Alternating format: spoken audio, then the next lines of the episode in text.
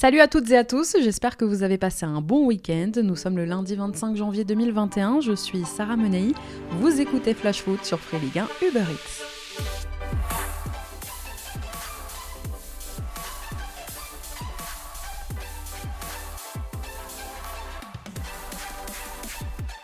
C'est un naufrage auquel on a assisté hier soir au Chaudron, un derby à sens unique. En clôture de la 21e journée, un Lyon sans pitié est allé corriger Saint-Etienne 5-0. Alors on le savait avant le coup d'envoi, il y a de toute façon cette saison un écart abyssal entre les deux équipes. Lyon partait archi favori et finalement la gifle infligée hier soir au vert par l'équipe de Rudy Garcia reflète bien la différence actuelle de niveau entre les deux formations. Mais dans le climat froid d'un Geoffroy Guichard complètement vide et une équipe des Verts décimée par le Covid, on ne peut s'empêcher de penser que ce derby n'avait tout de même pas la même saveur qu'habituellement. Alors on va pas jouer les rabat c'est une belle victoire pour Lyon, parce que c'est un match qui de toute façon n'est jamais comme les autres. Et puis côté stéphanois, il y avait de toute façon des choses à faire pour ne pas prendre 5 buts, à commencer par le 11 de départ de Claude Puel qu'on n'a pas vraiment compris, mis à part une alerte en tout début de match lors d'une reprise de Mouefek sur un centre de Romain Amouma et puis un tir ensuite de Nordin sur la barre, eh bien les Verts n'ont rien montré, le néant ou presque. Pire que ça, ils ont laissé les Lyonnais marquer sur coup de pied arrêté pour une équipe qui n'avait plus marqué sur coup de pied arrêté depuis un an et demi. Après 267 tentatives en Ligue 1, ce sont donc les Verts qui ont permis aux Lyonnais de trouver le chemin défilé dans ce genre d'exercice. Les Gaunes concrétisaient leur domination donc sur coup de pied arrêté, d'abord grâce à Tino Kadewere dès le quart d'heure de jeu à la suite d'un corner, et puis 20 petites minutes plus tard grâce à Marcelo sur coup franc.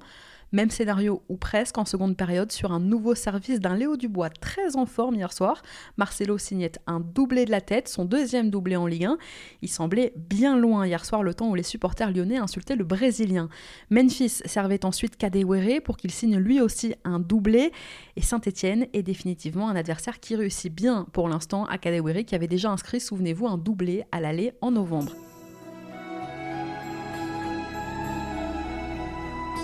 Pour clore cette soirée cauchemardesque pour les Verts, Denis Bouanga déviait de la tête en fin de rencontre le ballon dans ses propres filets sur un coup franc de Memphis.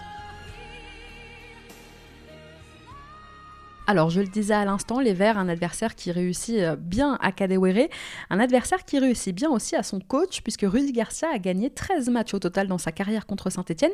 C'est plus de victoires que face à toute autre équipe. C'est la deuxième fois de l'histoire et la deuxième fois déjà en 4 ans seulement que Lyon bat Saint-Etienne 5-0. Déjà à Geoffroy Guichard, donc en 2017, Nabil Fekir doit s'en souvenir.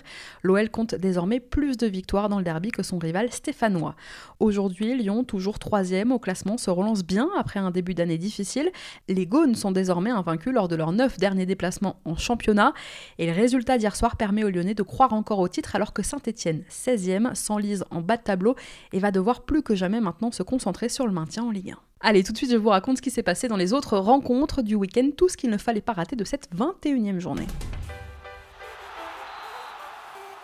Et on commence par une autre équipe qui a passé une sale soirée, c'est Montpellier vendredi soir en ouverture qui s'est incliné 4-0 au Parc des Princes. Déjà pas aidé par les absences d'Andy Delors blessé et de Jordan Ferry suspendu, Michel Derzakarian avait opté pour une compo ultra défensive au coup d'envoi. Alors quand en plus le sort s'acharne, entre l'exclusion du gardien montpelliérain Jonas Omelin peu après le quart d'heure de jeu et la sortie de Florent Mollet sur blessure, rien n'allait dans le bon sens vendredi soir pour un MHSC qui continue sa série noire. Septième match sans victoire, dont 5 défaites, une dernière victoire qui remonte maintenant au 12 décembre dernier. Deuxième pire défense du championnat derrière Nîmes, Montpellier a jusqu'ici encaissé 39 buts en 21 journées de Ligue 1. Jamais de son histoire dans l'élite, le MHSC n'avait présenté un tel total à ce stade de la saison. Fallu par exemple 3 minutes et 9 secondes aux Parisiens pour inscrire les trois derniers buts de la rencontre, un record de rapidité dans l'histoire du PSG qui en dit long surtout sur la démobilisation des Montpelliérains à un certain moment. En plus de ça, avec l'exclusion d'Omelin vendredi soir, Montpellier totalise maintenant 6 cartons rouges cette saison, le plus haut total en Ligue 1. Montpellier, qui pendant un temps pouvait donc viser l'Europe, se retrouve aujourd'hui 11e au classement, bien loin de ses prétentions de début de saison. En revanche, côté parisien, vous l'aurez compris, ça a déroulé. Et puis en plus...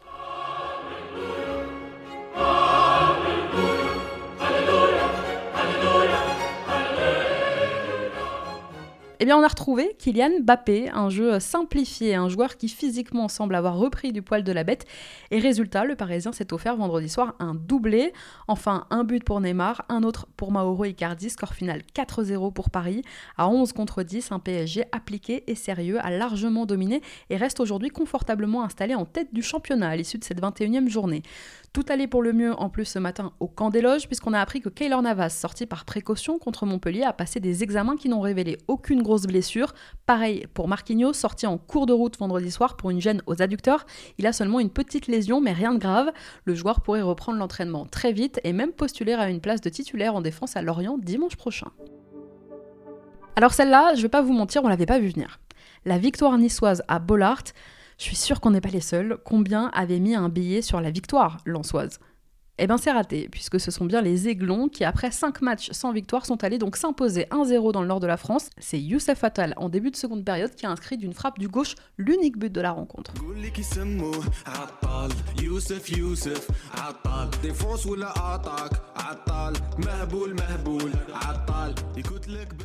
Premier but de la saison pour l'Algérien qui se blessait juste derrière en célébrant malheureusement. On attend d'avoir des nouvelles. Et bon, samedi après-midi pour le beau jeu niçois, il fallait repasser. En revanche, on va pas se mentir, c'était assez poussif. Mais cette première victoire du gym depuis le 16 décembre va faire beaucoup de bien sur la Côte d'Azur, ça c'est sûr. Aujourd'hui, Nice remonte à la 12e place tandis que Lens se retrouve 9e à l'issue de cette 21e journée. Vous savez ce qu'on dit, jamais 203. Et ben voilà, troisième défaite consécutive pour l'OM en championnat.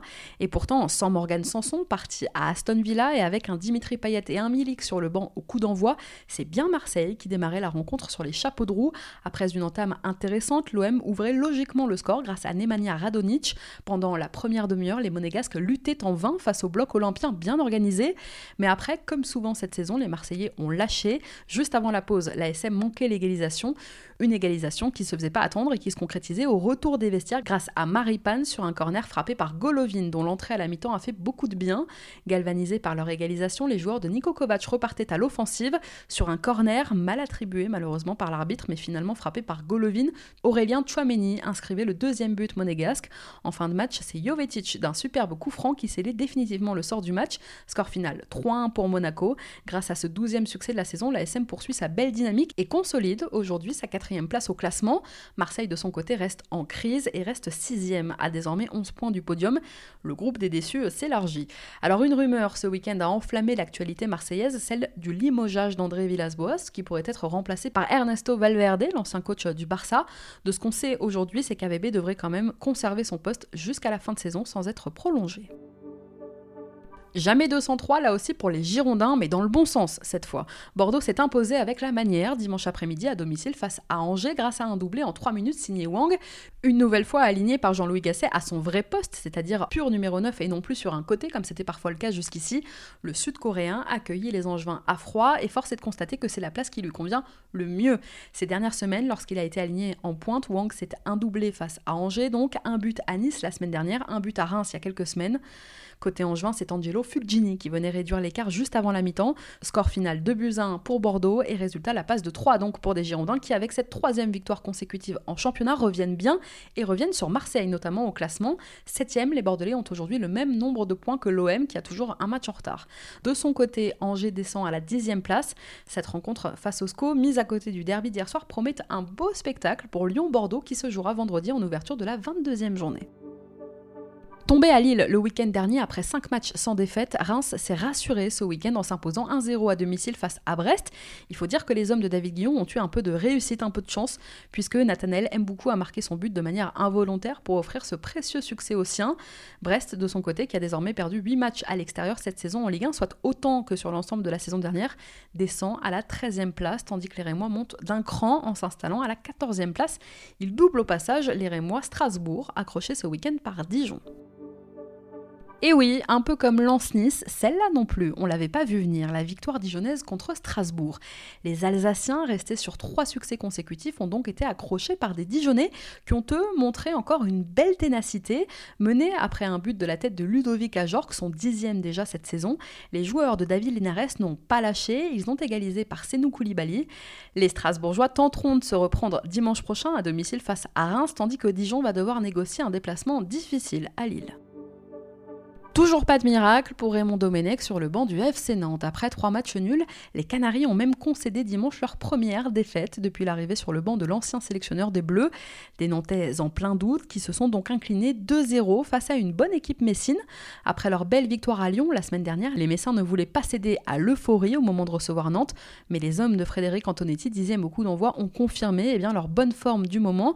Ils se sont imposés donc avec beaucoup de sérieux face aux Canaries. Les Lorrains ont ouvert le score peu après la demi-heure de jeu grâce à un Aaron Leia Iseka bien servi par Farid Boulaya.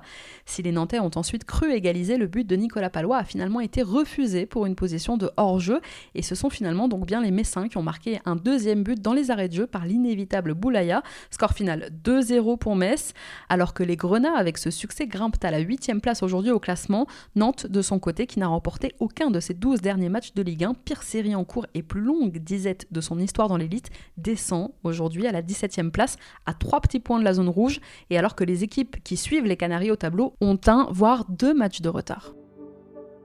Pourtant, l'accueil du bus rennais au Roison Park était bouillant.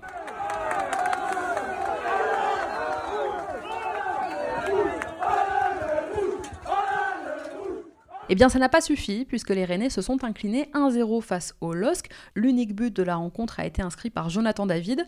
Pourtant en forme et invaincu en championnat depuis début décembre, les Bretons se sont donc inclinés face à des Lillois qui signent là une troisième victoire consécutive en championnat et qui font coup double, puisqu'ils reviennent à la hauteur du PSG en tête de la Ligue 1 et distancent un concurrent direct dans la course à la Ligue des Champions.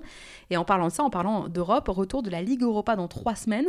Entre-temps, les 32e de finale de la Coupe de France passeront par là, et c'est donc calendrier bien chargé qui attend les Lillois. Et ça, Christophe Galtier l'a bien en tête. On écoute l'entraîneur du LOSC en conférence de presse après la rencontre. Euh, victoire très importante. On est sur le bon rythme. Euh, comme je le répète assez souvent, je regarde ce qui se passe derrière et non pas devant. Euh, voilà, il y a des écarts qui se creusent, mais on est quand même assez loin, assez loin de la fin, assez loin du sprint. Il est à mes yeux très important maintenant de bien démarrer la série de matchs qui va arriver à partir de dimanche. On va rentrer nous dans une série de matchs très, très difficile sur un plan euh, physique, en jouant tous les, tous les trois jours. Un point sur le classement maintenant à l'issue de cette 21e journée, alors que Marseille et Nice ont toujours un match de retard, pareil pour Dijon et Nîmes, et que Lorient en a désormais deux, eh bien ce sont les Parisiens qui caracolent toujours en tête du classement, suivis de près donc par le LOSC. Derrière, Lyon s'accroche à sa troisième place et n'a plus que deux points de retard sur les deux premiers. Dans la course à l'Europe, Monaco profite de la défaite rennaise pour s'accrocher seul à sa quatrième place et profite aussi de sa victoire sur Marseille pour distancer donc un concurrent direct qui reste sixième mais à 7 points aujourd'hui de l'ASM.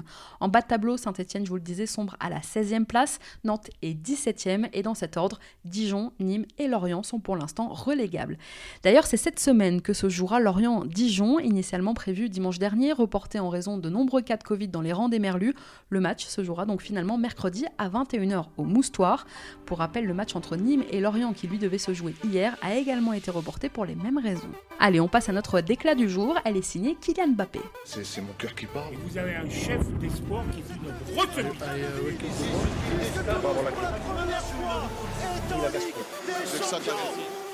Auteur d'un doublé et d'une passe décisive, je vous le disais vendredi soir face à Montpellier, Kylian Mbappé, après la rencontre, est revenu sur sa méforme des dernières semaines. On l'écoute. La vérité aussi, c'est que j'étais pas bon. Euh, je sais me regarder dans une glace, je sais quand je joue bien, quand je joue pas bien. Après aujourd'hui, euh, j'arrive à être décisif, je fais un bon match, mais c'est pas encore un très bon match. Je pense que je retrouve des jambes j'arrive à, répéter des efforts, donc ça va, ça va aller de mieux en mieux. Mais alors, la question que tout le monde se pose et à laquelle il n'a pas répondu, évidemment, c'est celle qui concerne son avenir. On discute, euh, on discute avec le club, voilà, de, trouver un, projet. J'ai dit que j'étais en, réflexion aussi, euh, parce que je pense que c'est une signature qui, si je signe, c'est pour m'investir sur le long terme au Paris Saint-Germain.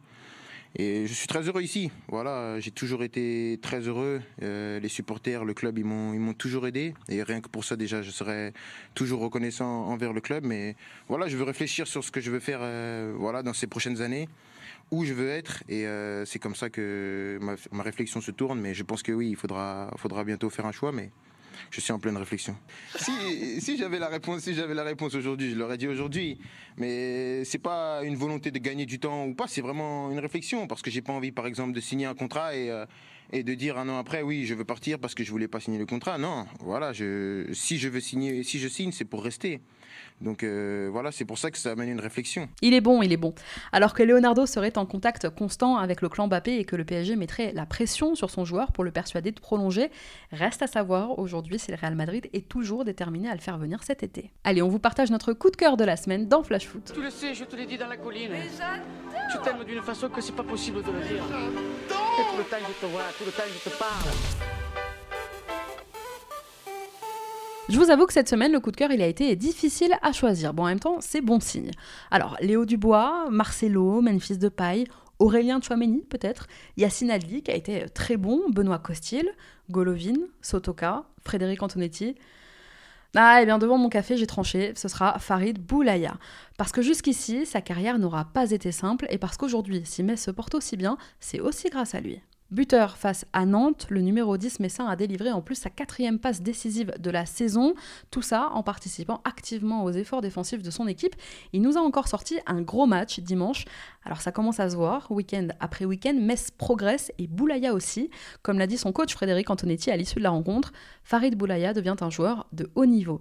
Et oui, Antonetti le sait, Boulaya n'est pas étranger à la bonne forme actuelle de son FC Metz.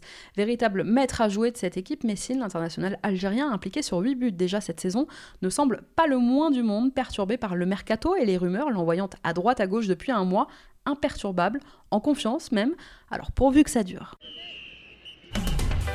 Merci à tous d'avoir été avec nous, c'était Sarah Menei, vous écoutiez Flash Foot, on se retrouve demain.